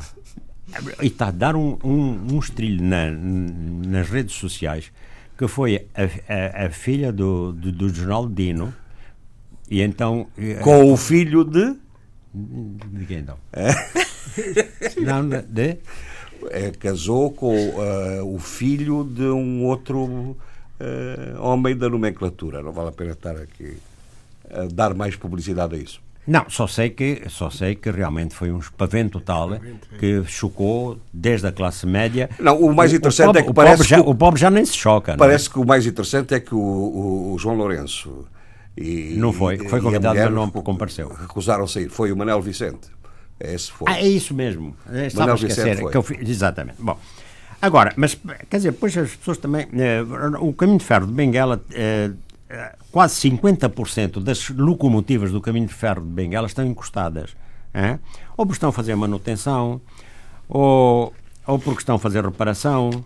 E, e, e isto faz o quê? Que neste momento só há dois comboios por semana, agora vão haver cinco por semana, e a, a procura de transportes ferroviários nas, aumenta cada vez mais no interior, nomeadamente no Uambo, Bié e Mochico, e há reclamações constantes porque as pessoas não circulam e não há escoamento dos produtos agrícolas. Bom. Portanto, é, há que ter em conta isso. Pronto, muito bem, muito bem. E, Sheila, eh, para além do que já infelizmente uhum. falámos, uma infelicidade da morte do Mário Machungo, enfim, no início deste debate, uh, uh, mas continua também Uh, algumas matérias uh, importantes, importantes, e relevantes. Nomeadamente a questão de, uh, passa, passa-se a vida as declarações de condenação aos ataques são sistemáticas das várias personalidades políticas moçambicanas. E, e, e, em relação a ações objetivas, é que nem, nem tanto, não é? Relativamente a isso, a nova Presidente do Parlamento moçambicano, Esperança Bias, é bastante assertiva e até forte nas suas palavras e adjetivos relativamente à situação que é dramática em termos civis, em termos de segurança pública em termos populacionais uh, dos ataques armados. Uh, eu vou citá-la porque eu tenho aqui à minha frente até o, algumas das palavras dela, porque, não posso até fugir. Uh, eu vou citá-la dizendo as, as, populações de Cabo Delgado têm sido vítimas de ações violentas de malfeitores e ignóbeis, sem escrúpulos, que matam a população pacífica, indefesa e destrói os seus bens. Uh, fecho citação. Isto é uh, um novo anúncio do que se está a passar uh, no norte do país. Filipe Niusi continua também na, na, neste, neste sentido a veicular uma opinião de que não há medidas concretas e ele pede até ajuda para essas medidas. Portanto, dá a sensação, ou quem, para quem está deste lado a ver e a ler e, e a analisar estas declarações, que é uma situação não só dramática, mas é uma situação que o Estado moçambicano não consegue resolver, porque não vale a pena também só. Uh, uh, uh, já dissemos isto nos vários programas e temos analisado isto com bastante cuidado. É que Uma coisa é avaliar a situação, outra coisa é detalhar a situação e até mostrar uh, indícios de quais são os, os momentos e as realidades mais afetadas. Mas a verdade é que a partir disto não temos uh, medidas concretas, medidas que possam dizer estamos, temos aqui ferramentas e vamos tratar disto. Nomeadamente, Esperança Bias diz mesmo isto. Nunca houve uma, uma não há uh, uh, não há não há no terreno uh, medidas concretas e não há no, e apesar das reivindicações disto ou daquele grupo não se vê nada a acontecer. E relativamente a isto e, e acrescentando isto que eu estou a dizer, vi esta semana com bastante uh, preocupação, e aqui preocupação de socióloga, a, a condenação de, da população em Nampula relativamente à autoridade policial, queixando-se que, há, que o comportamento policial é um comportamento menos digno e idóneo relativamente à proteção da segurança civil da população. Pelo contrário, queixa-se a população de um comportamento corrupto, um comportamento da polícia conivente com determinados uh, grupos uh, criminosos, grupos com, com, com com ambições uh, menos uh, uh, lícitas e uma população a queixar-se de uma polícia que até tem comportamentos uhum. menos saudáveis. Estou a falar da questão do alcoolismo. E, portanto, o que nós vemos aqui é um encadeamento de, de, de problemas de precariedade social, precariedade económica e que depois, em cadeia, vai dar o, o, o estrago que nós temos vindo a sentir.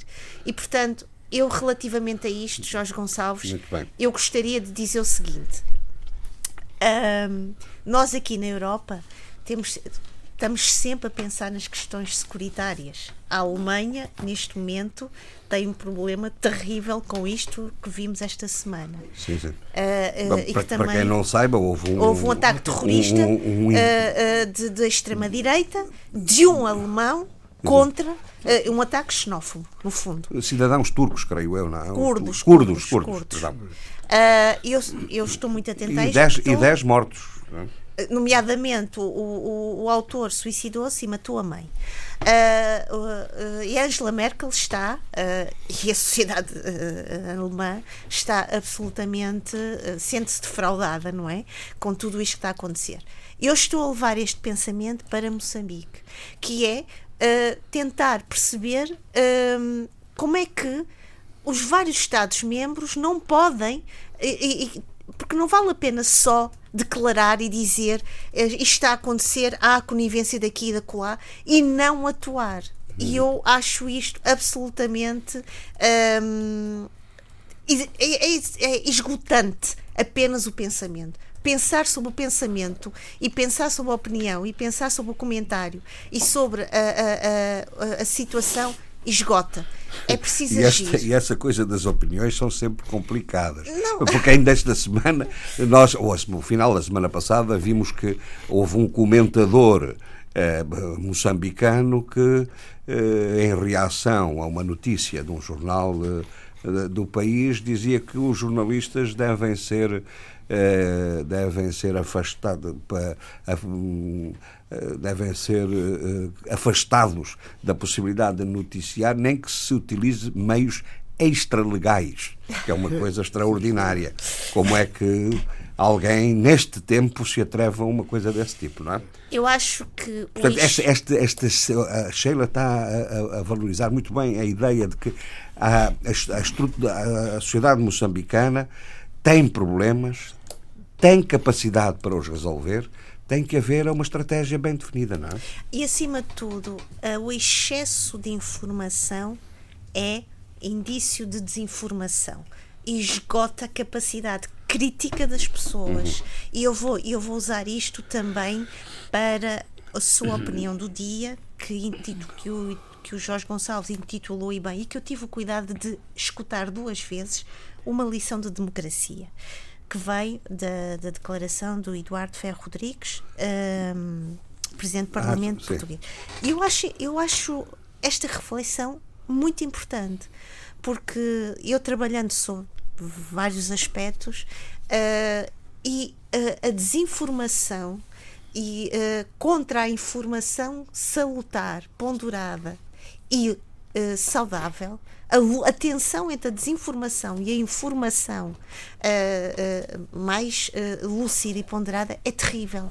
E a verdade é esta: é que cada vez mais se torna importante discernir entre os comentadores e os comentadeiros, entre os opinion makers e aqueles que vivem uh, também de um caudal, de uma gritaria de, de, informação e aqueles que têm a capacidade ainda de com uma voz uh, sensata e lúcida de falar e de contextualizar as situações. Muito bem. Muitas vezes é difícil. Eu estou a lembrar-me, por exemplo, e rapidamente para terminar, por exemplo, quando se falava a questão de, dos, dos governadores provinciais, de onde é que isto vinha, eu lembro perfeitamente que houve um comentador uh, moçambicano que soube explicar muito bem toda uhum. a questão, a cronologia da, da, da, existência do, do papel do, do governador provincial. E eu acho que cada vez mais é importante haver, se calhar, um, um, um vigilante. Pedagogia, pedagogia. Uma pedagogia, como dizia e bem o, o, o Jorge Gonçalves, uma, um, uma lição hum. pedagógica e democrática também da informação e da transmissão dessa informação. Muito bem. Olha, sabe uma coisa, Sheila? O Zé Luís Ofer Almada, no último debate africano, pediu uma condecoração e parece que tem mesmo a condecoração, José Luís. Hein? O Presidente da República condecorou a Associação, Associação Cabo-Verdiana é uma excelente notícia. Como vê, é só pedir. Parabéns, Como vê, é só pedir. Hein? Parabéns. Uh, obviamente me sinto muito feliz e satisfeito com isso. Tanto mais que serei eu a receber a condecoração é enquanto ah. Presidente exercício da Associação Cabo-Verdiana, devo dizer também que é a primeira vez que o Estado de Cabo Verde condecora a Associação Cabo-Verdiana. A Associação Cabo-Verdiana já foi condecorada pelo Estado português, por exemplo, por entidades da sociedade civil, ainda há tempos recebemos uh, o prémio de mérito da lusofonia, fomos contemplados com o Estatuto do observador consultivo da CPLP e, num cinquentenário, a culminar essa história muito rica e diversa e com vários nomes, né? para essa história de um país, eh, porque vai desde o tempo colonial fascista, da Casa de Cabo Verde, passando pelo Grupo da Ação Democrática do pós-25 de Abril, do, do período da Unidade Guiné-Cabo Verde, do projeto Associação de Cabo-Verdianos e Guineenses, e curiosamente é a única sigla que tem cabo-verdiano antes de guineense, né? Isso deu muita discussão na altura.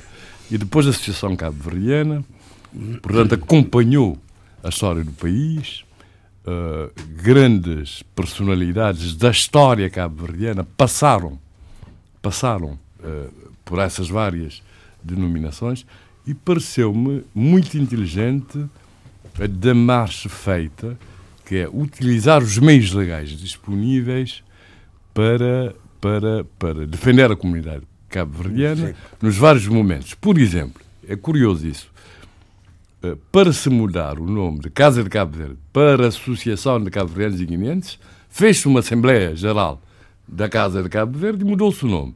Para se mudar da Assembleia de uh, Associação de Cabo-Verdianos e Guineenses para a Associação Cabo-Verdiana, fez também uma Assembleia Legal. E mais interessante ainda é que os dois primeiros promotores, co-promotores, que é o Lucas da Cruz e o Manuel Santre, um militava na clandestinidade no PIDC, o Manuel Santre, e o outro era um indivíduo que se dava muito bem com as entidades oficiais do regime da, da altura. Isso foi extremamente inteligente, na minha opinião, para se conjugarem esforços e ver-se a correspondência da Casa de Cabo Verde, da altura, era sempre no fim, a bem de Cabo Verde e não a bem da nação, como era típico do regime fascista. Por isso, para nós, é uma honra. Muito bem. Vão fazer uma. uma tem uma, uma, eh, Nós, a RDP África, está a acompanhar isso com muita atenção. Eh, este fim de semana, eh, sábado, haverá o, as celebrações. Haverá reflexão sobre a comunidade cabo-verdiana numa conferência internacional. E, e, a festa e a depois, festa à noite. com música, Exatamente. muita música, pintura, com tudo que é manifestação cultural. Ou seja, primeiro alimenta-se o espírito e depois o corpo. O corpo. Portanto, está, corpo, está feito o corpo, é, é. O, o, corpo com Portanto, a, com eu creio que esta, estas atividades de celebração do cinquentenário são as hum. maiores atividades, pelo menos que eu me lembro, que a Associação Cabo-Verdiana fez até agora, conjuga tudo o que vem fazendo até a Conceição Braga Tavares, que foi Miss Cabo Verde 1972 e que representou Cabo Verde, a Miss Portugal de Minha Timor, como era hábito na altura, vai também ser homenageado. Muito bem. Bom, e, e, isto seguramente uma, um fim de semana de festa para a Associação Cabo-Verdiana.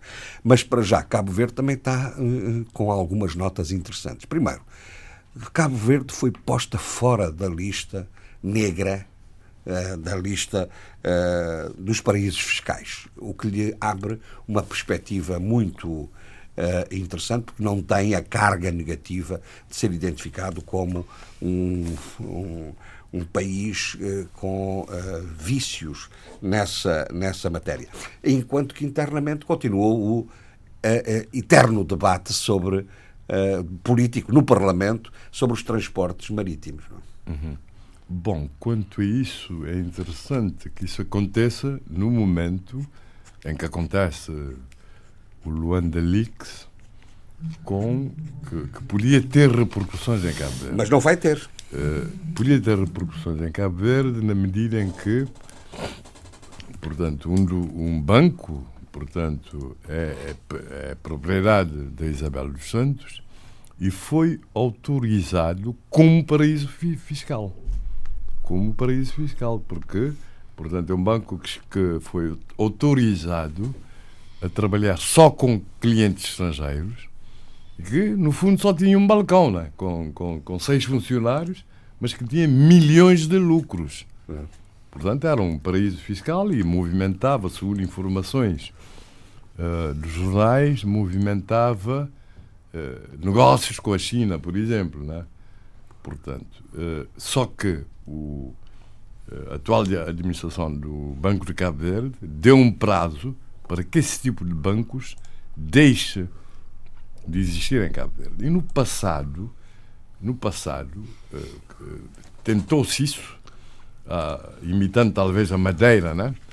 Uh, como paraíso fiscal, e foram autorizados vários bancos que só negociavam com clientes estrangeiros e conhece. O interessante é que o, o, o, BIC, Cabo Verde, portanto, é compra do Banco Português de Negócios, não é? que deu também tantos escândalos por aqui. Eu creio que isso tem a ver com isso e com a fiscalização que uhum. o Banco de Cabo Verde está a fazer. Ah, eu não sei o que é que isso vai dar ao banco, ao BIC, né? Ao BIC, há uma inspeção em curso mas facto é que uh, uh, estabeleceu-se um prazo para que esse tipo de bancos, paraísos fiscais, não existam mais uh, em Cabo Verde, no sentido de eles se abrirem aos clientes nacionais. Portanto, se transformarem num banco comercial, comercial generalista. Pois. generalista. Comum. De, de, qualquer maneira, Isabel dos Santos não tem tido problemas em Cabo Verde. E lembra-se que há uns tempos atrás tinha dito que investiu já milhões em Cabo Verde, Unitel, né? e tudo isso, e que ia investir muito naquilo que é uma pretensão de Cabo Verde, que é ser, portanto, uma plataforma digital no mundo. Né? Uhum, muito bem. Sim, senhor. E quanto... Quer, mas quer dizer alguma coisa ou não, não sobre, sobre, a, sobre... sobre a questão do, do, do eu já do, falei tanto disso. Dos transportes. Dos é, transportes. É, no fundo é mais o debate. É mais na, o debate sobre isso e os constrangimentos e as falhas congénitas. Quer dizer, na minha opinião, esse negócio feito nas, mal, é? nas condições em que foi feito, é? em que os, os nacionais, os empresários nacionais foram escolhidos, não sei se por vícios ou por outra coisa, a ideia, portanto, de, de se criar um consórcio que os incluísse no fim, né? mas com capital minoritário. Só que, portanto, isso tudo foi, foi uma falácia no sentido em que não há meios novos, navios novos, começa a haver agora, mas devia haver desde o início, e foram os meios desses nacionais que foram utilizados para se começar a atividade da, da coisa, contra uhum. o acordo. Depois a falta de transparência nisso. Porque o que, o que caracteriza, na minha opinião, essa governação é uma certa falta de transparência. Nunca se sabe o que foi acordado, na verdade. Uh, acordado, nunca se sabe. Quer dizer, há, há memorandos que ninguém conhece. E eu não estou a fazer o jogo da oposição, é mesmo assim deve haver transparência nos negócios públicos, já que e, nos, e na maneira de gerir os interesses estratégicos do Estado de Cabo Verde e coisas sensíveis, portanto, não pode hum. haver que, eh, a ideia de que o segredo é a alma do negócio. Tem que ser transparente. E vimos agora com, com, com, com, com, com, com, com, com com o Luanda Leaks que é a falta de transparência que leva a essas situações. Na verdade, como ninguém sabe o que foi realmente acordado, né? Isso cria suspeição. Portanto, pronto, nós esperamos, nós esperamos é que as coisas melhorem. Funcionem. E tem que melhorar porque o anterior ministro, José Gonçalves, ameaçou, portanto, com a rescisão do contrato que ninguém conhece, não é? Muito bem. Uh, uh, Abílio, falemos então de, de, de São Tomé. Uh, eu, eu assinalei esta semana várias coisas. Primeiro, estratégia para o turismo, anunciada pelo Sr. Primeiro-Ministro. Empreendedorismo no currículo escolar no, no nível secundário em São Tomé. Cooperação com o Instituto Pan-Africano para o Desenvolvimento a ida a São Tomé de um grande grupo económico português, o Grupo Visabeira, eh, para hum, manifestar a intenção de investir. São Tomé e Príncipe, afinal, está a andar. Sim, olhando para essas notícias, eh, parece que está, parece que está mesmo a andar, não é?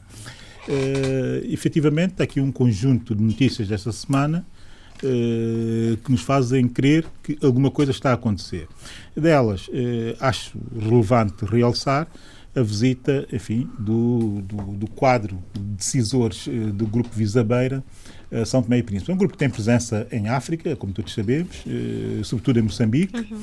e pelo seu portfólio de negócios interessa São Tomé e Príncipe naturalmente que um grupo desses, enfim, que se eh, que deu oportunidade eh, a si primeiro e ao país de poder fazer negócios uh, no nosso território. Mas houve mais grupos empresariais portugueses relevantes que estiveram em São Tomé e Príncipe com os seus decisores nos últimos 10 dias. Também esteve a Melo Saúde, de certa forma, aliás, tem uma ligação a família Melo com São Tomé e Príncipe que muita gente desconhece, mas que já vem desde a CUF enfim, com reflexões eh, coloniais eh, que têm que ser ultrapassadas, eh, porque eu conheço alguns do, do, membros dessa família e parece que ainda se mantinha, de certa forma, uma espécie de boicote a negócios com esse grupo específico por reminiscências eh, que eu não entendo. Eh, coloniais. Uhum. Portanto, há que eh, terminar com isso tudo e, e, olhar para, para frente. No entanto, o que eu vejo aqui é muita dispersão e não vejo é localmente a capacidade de transformar de facto isso em eh, coisas positivas para, para o país. A minha preocupação não é o que vem de fora para São Tomé e Príncipe, até porque este ano tivemos... É a capacidade interna. É a capacidade interna o, aliás, você de... Tem, eh, o Abílio tinha muita tentação há uns tempos de, de a, apostar numa espécie de gabinete de investimento. Não, mas já existe, já existe, uh, e à frente desse gabinete está uh, o ex-ministro Rafael Branco, não é um gabinete, é uma agência já, não é? Eh, mas a verdade é que, para além de anúncios esporádicos e de encontros e reuniões esporádicas, não se vê um trabalho consistente, eh, tendente a eh, agir no sentido da transformação do acolhimento de negócios em São Tomé e Príncipe. Continua tudo a ser muito disperso, tudo a ser feito ainda ao nível dos gabinetes, sem que isso tenha um impacto reputacional que melhore naturalmente a forma como quem investe no país olha para o país. E depois a questão de como se comunica essas visitas de negócios. Comunica-se mal, eh, não se dá o destaque devido e comunica-se mal porque normalmente o reflexo disso vem na agência, eh, na nossa agência noticiosa, que é a STP Press. E os textos da STP Press, eu tenho que deixar aqui essa nota, têm que ser muito melhorados. Não se consegue ler porque estão muito mal redigidos e não dão a nota específica e qualitativa do que é uma, uma viagem de negócios. Para quem queira, de facto, enfim, recolher informação sobre o que está a passar em São Tomé e Príncipe, ler uh, os textos da agência, da nossa agência noticiosa, quer dizer, é um martírio. Portanto, temos também que ver que esses detalhes são detalhes fundamentais, são detalhes fundamentais para trabalhar eh, naturalmente um melhor ambiente de negócio. É que comecem coisas mínimas e depois sim podemos ir para coisas maiores. Se não conseguimos fazer bem as coisas mínimas, é evidente, é evidente que as maiores fazemos-la naturalmente mal. Mas esta fase mal, é importante. Que é que nós fazemos. Ó, Bíblia, esta fase é importante porque esta é a fase da manifestação de intenções. E ainda não há propriamente projetos estruturados. Não, não há. Mas a manifestação de intenções essa- é uma fase preliminar muito importante. Essa que é a minha grande, essa que é a não minha grande preocupação, porque repare, eu dei dois exemplos aqui, um que foi notícia, que foi o caso do Grupo Visabeira, outro que não foi, e que foi eh, a viagem da Melo, decisores da Melo Saúde, e eu fui ao site da agência São Tomense eh, de negócios ou de investimentos Uhum. e não vi lá nenhuma nota nesse sentido. Portanto, eh, a questão de comunicar e comunicar Certo. bem Estruturadamente. é fundamental. Depois há todo um, um rol de questões que têm que ver com follow-up desses contactos que eu sei que nós, a nível de procedimentos, somos maus. E temos que melhorar, naturalmente, eh, os procedimentos. Outras preocupações, meu caro. Uh, no meu país, dizer que amanhã é lançado uh, em Lisboa um livro que para mim está a ser uma grande surpresa, uma enorme surpresa mesmo, provavelmente dos melhores livros escritos por um São Tomense que eu li nos últimos, uh, nos últimos anos. Dessa nova vaga de escritores são tomenses, eu espero bem que este aqui repita, que é E que uh, vá o às livro correntes descritas e que também. vá às correntes escritas, que está muito bloqueada em não receber esse tipo de, eh, de escritores, De lamentavelmente, dos novos escritores. Leopoldo Marques, juiz, eh, jurista, aqui com um romance pleno de, de, de comicidade, mas também de história de São Tomé e Príncipe, retalhos da vida na colónia, que é lançado amanhã às 15 horas eh, na Se fez-me lembrar os retalhos da vida de um médico. Depois quase, depois Olha, qual é quase. a editora? Mas Qual, tem, qual é a editora? Eh, lamentavelmente é chiado que não tem uma grande revisão eh, dos textos literários. Ouviu, é ouviu, pena. Sheila. Ouviu. sim, sim, obrigada. Muito bem. Agora, dizer também eh, o seguinte a propósito do meu país. Eh, dar essa nota de reforço ao esforço da Polícia Nacional e do Centro de Aconselhamento contra a Violência Doméstica, que está a fazer uma campanha, nesta altura, contra a violência doméstica e familiar, sobretudo no contexto do- Dia dos Namorados. Portanto, eh, é bom que mantenham a campanha intensa, porque esse também é um problema nacional, um problema que tem que ser avaliado, e convinha também pôr números eh, relativamente a ocorrências dessas, dessa, de- desse, desse setor, digamos, dessa, desse tipo de, de, de situações, para que tivéssemos eh, a possibilidade de quantificar o impacto que tem no nosso tecido eh, social. Dar também nota, uma nota positiva, o facto de terem-me enviado um pequeno saco com novos chocolates feitos em São Tomé Então. e Príncipe, que é uma nova marca, a elaborar chocolate em São Tomé e Príncipe, Então, a Diogo então. Vaz, eh, com cuidado de design eh, tremendo, uma coisa muito bem, muito bem Quer dizer, feita. enviaram, você não trouxe para aqui. Não, não não trouxe, Mas prometo, mas prometo que vou trazer. Aqui para peixe, para peixe, aqui Nós. de, Ah, de nós. Abílio, Sim. Pá, o isto- país porque isto aqui tem- é uma espécie o de país supermercado. Onde estamos tem correio. Oh, oh, oh, Jorge Gonçalves, oh, não- Sheila, isto, estamos quase numa espécie de supermercado. Oh, o Zé. Luís pede condecorações, tem condecorações. O, o Abílio pe- eh, fala nos produtos nacionais, tem chocolate. Eu não cheguei, eu- não, não cheguei a pedir, tiveram a é simpatia quase um trazer. supermercado. Mas como o Jorge Gonçalves está a falar muito, não vai receber chocolate nenhum, a Sheila sim vai receber um saco com os, com os belíssimos chocolates do Diogo Vaz. Muito bem. Mas o que é que é relevante aqui é que nós só tínhamos um chocolateiro em São Tomé Príncipe, que era o, O- Teatro o Nacional, italiano. Sim, Cláudio Coral. Agora passamos a ter outro. Isso é um Ah, modelo que deve ser eh, naturalmente replicado, porque essa tem que ser a marca, o branding do país. Portanto, dar essa nota de que se está uh, a trabalhar. Isto é bom sinal porque a produção. Faz todo sentido. Costa do Marfim já está a produzir em grande escala. Como em Quénia, como Quénia com, com, com o café, enfim, isso é obrigatório que sigamos essa, esse Mas esse é caminho. tudo produção local? De, de... Tudo produção local. E eu acho isso Bem, fundamental é. e fundamental que se continue a seguir esse caminho e, sobretudo, a replicar, porque essa tem que ser a marca e o branding nacional. Gourmet, boutique, porque não temos dimensão para fazer muito mais do que isso, não podemos ter a Costa Marfim a produzir para todos. Mercados, é? Temos que produzir para nichos e é, isso, e é esse o nosso futuro. Para terminar, muito rapidamente, dizer que nós estamos na antessala das presenciais, como eu disse aqui na semana passada. Portanto, para a parte 2, eh, como já está tudo a falar e a fazer reflexões nesse sentido, e como o país já está praticamente parado a pensar nessas eleições, ainda não se diz, mas já se sente esse parar, esse silêncio. Aliás, tático, é São é? Tomé e Cabo Verde, nesse, Também. nesse aspecto. Mas em Cabo Verde está tudo muito mais definido e até eh, dá gosto saber a qualidade dos contendentes que até agora já se puseram, enfim, já se expuseram de certa forma Deram um passo em frente, uh, a chegar-se à frente com as suas pré-pré-candidaturas. No caso de São Tomé e Príncipe, há aqui uma tipologia de candidaturas, enfim, para lançar essa antessala das presidenciais que eu uh, pré-defini. Uh, há as candidaturas disparatadas, há as dispensáveis e depois há as indispensáveis. As disparatadas, enfim, são aquelas que, do meu ponto de vista, já não fazem sentido no contexto atual e nem sequer fazem sentido para uh, o futuro. No entanto, as pessoas insistem em ser constantemente e sempre candidatas. Não é? Refiro-me à doutora Maria das Neves, uh, ao doutor Pinto da Costa, uh, atual ministra dos Negócios Estrangeiros, Elsa Pinto. Quer dizer, não acrescentam nada e a mim parece muito disparate insistir nesse tipo de candidaturas. Depois há as dispensáveis, onde eu incluo desde já a candidatura muito nomeada e quase que antecipada do atual presidente da Assembleia Nacional, uh, Delfim Neves. Como também incluiria nas dispensáveis a candidatura de Patrício Trovada, que, do meu ponto de vista, não tem, de momento, o perfil nem para presidente da República, porque não une, uh, e depois até porque tem que uh, tem uma dívida enorme para com o país, que é a dívida de cumprir um mandato de legislatura, eh, cumprindo com a visão que ele propôs eh, ao país. Quando fizer isso, sim, poderá vir a ser, eventualmente, um candidato às, presiden às presidenciais em São Tomé e Príncipe. Enquanto não o fez, Bom, essa dívida mantém-se. Sabe que eu estou a em terceira, pulgas para saber os indispensáveis. Agora, os, os, os, indispensáveis.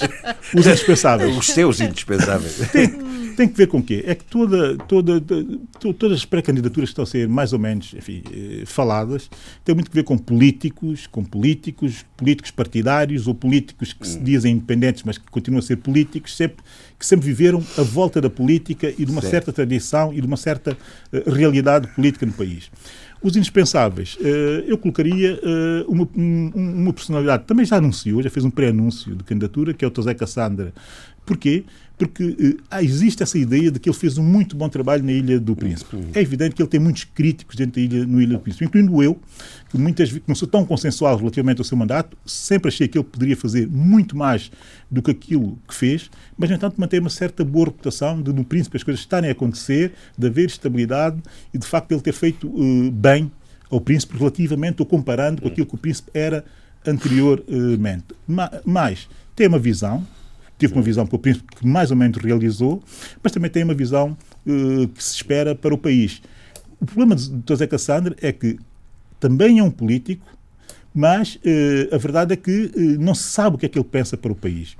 E vindo do príncipe, isso pode não ter força suficiente para uh, aglomerar uh, para apoios. Isso, para isso é que servem Tomé, as campanhas outra, eleitorais. Ou noutra ilha. Para isso é que servem diga, as campanhas. Há, há quem diga em São Tomé, eu não sei o que é que está a passar em termos de pesar o feeling relativamente à situação local, a quem diga que ele não se está a mexer suficientemente rápido, porque daqui por um ano já as coisas podem estar uh, bastante definidas e a sua candidatura tornar-se uh, obsoleta, se assim quisermos. Depende dele, naturalmente. Bom, está identificado. E a última, um indispensável. outra indispensável, não tem nada a ver porque pela primeira vez eu acho que podemos ter uma candidatura independente que pode chegar à presidência de São Tomé e Príncipe. Por uma série de razões que têm a ver com o facto de haver uma espécie de exaustão relativamente eh, aos políticos e relativamente à forma como eles fazem política, não conseguindo aglomerar eh, São Tomenses não conseguiu ampliar a sua base de apoio. Você parece um apresentador de concursos que está sempre, a, está sempre a criar um clímax. Então explique lá quem é. Mas, oh, oh, Jorge Gonçalves, você parece o público dos concursos. A bater palmas quando pedem para bater palmas. Tenha lá calma que já lá chegarei, como é evidente. Não é? Mas para mim, a candidatura uh, que, de certa forma, personifica essa possibilidade, por conhecimento e por isso e por mais, e pela postura, pela atitude, hum é a doutora Celisa Deus Lima. Eu acho que seria uma belíssima candidata presidencial.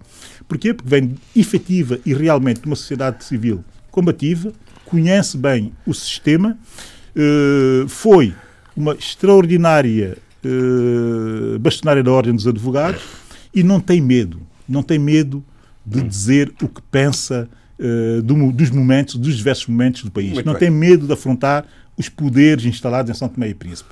Portanto, é uma candidatura que, se, se avançar, poderá criar sérios problemas aos candidatos, as candidaturas disparatadas Portanto, e as candidaturas uh, dispensáveis. dispensáveis. É? Portanto, estão identificados os dois indispensáveis do Abílio Neto, José Cassandra e Celisa de Deus Lima. Sim. Muito bem. Então vamos dar recomendações para o fim de semana? Eu não sei. Eu, eu tenho tem, uma leitura então indispensável. Então. Uh, alguém que me inspira, uma mulher que para mim Uh, pelo seu percurso e também pela obra que deixou, uh, Toni Morrison, Play in the Dark, que é um ah. ensaio sobre a, a, questão da negritude e da imaginação literária que a negritude nos trouxe. Toni Morrison, para Muito o fim bem. de semana. José Luís. Uh, portanto, a minha recomendação, obviamente, é embrenhar-se durante o dia todo até meia-noite as celebrações do cinquentenário da Associação Cabo-Verdiana, com a Conferência Internacional, grandes estudiosos, grandes políticos, e depois na, na, na festa que vai haver eh, a partir das sete e meia da, eh, da noite, da tarde, Sim. com arraial, batuco, mornas, exposição de pinturas de grande qualidade uh, desfile de moda, homenagem às personalidades que passaram pela Associação Cabo Verde, com a presença de dois presidentes muito estimados, Jorge Carlos Fonseca e Marcelo Rebelo de Sousa. Bom, é, é, o, é, é, a cereja no topo do bolo. É? Exatamente. É? Muito bem. Eh, Eduardo, não, tem, não, não tem nenhum. Hoje não, o Eduardo hoje não, dá nenhuma recomendação, Abílio. Eu, muito rapidamente, eh, como a Sheila eh, sugeriu a Tony Morrison, eu vou trazer uma novela gráfica com base numa obra de Octavia Butler, uhum. que é uma extraordinária escritora afro-americana, muito mal conhecida, mas uma, enfim, muito cultivada, que fazia ficção científica, mas também, enfim, literatura transcendental. Uh, que aqui uh, dois autores, uh, o Damien Duff e o John Jennings, transformam uma das suas grandes novelas, que é Kindred, um extraordinário livro, que foi lançado em Portugal pela Caminho, quando tinha aquela edição de capa azul da ficção científica eu que desapareceu. eu lembro. E, e, que eu comprei em Espanha, com o título Parentesco, já traduzido, que é uma BD, uma banda desenhada incrível. A história é muito simples. É alguém que volta, que se parte do presente e que regressa sem saber como aos tempos da escravatura e, e a partir daí descobre eh, que, apesar de ser eh, branco, toda a sua família naquele momento era efetivamente negra. Portanto, o livro é extraordinário pela densidade e pela reflexão culturalista que faz relativamente ao negro e à negritude. E a escravatura. E, eu, e a escravatura também. E a escravatura. E há a é, indicação uma, também. Uma, uma, uma, um manifesto agressivo contra a escravatura. E já estamos a ouvir? Jorge Neto que os cabo-verdianos reivindicam como deles, mas que eu, que sou um tipo muito dado a apropriações, reivindico como meu. como São Tomense também. Acho muito bem. Aliás, já, eu já, já vi essa polémica. Até. Não, eu queria trazer Sabe... felicidade, mas não, como não há felicidade, esqueci-me também de CDs, acho que até andei a procurar ver se tinha algum CD lá, acho que não. Que fazer essa mas homenagem. Jorge Neto, que é um homenagem ao Jorge Neto, vamos fazer na gala. Vamos fazer uma gala com certeza. Porque merece. E era uma pessoa muito boa. Eu, cada vez que o abordava como se eu fosse o meu ídolo, que era, né? dancei imenso, Rosinha e outras coisas, sobretudo a felicidade, hum, doeu. Doeu. Pois, e aqui fica a nossa homenagem. E voltamos na próxima semana. Não se esqueçam que este fim de semana começa o Carnaval. Hum. Até para a ah, semana. Não conseguiram. Até para a semana.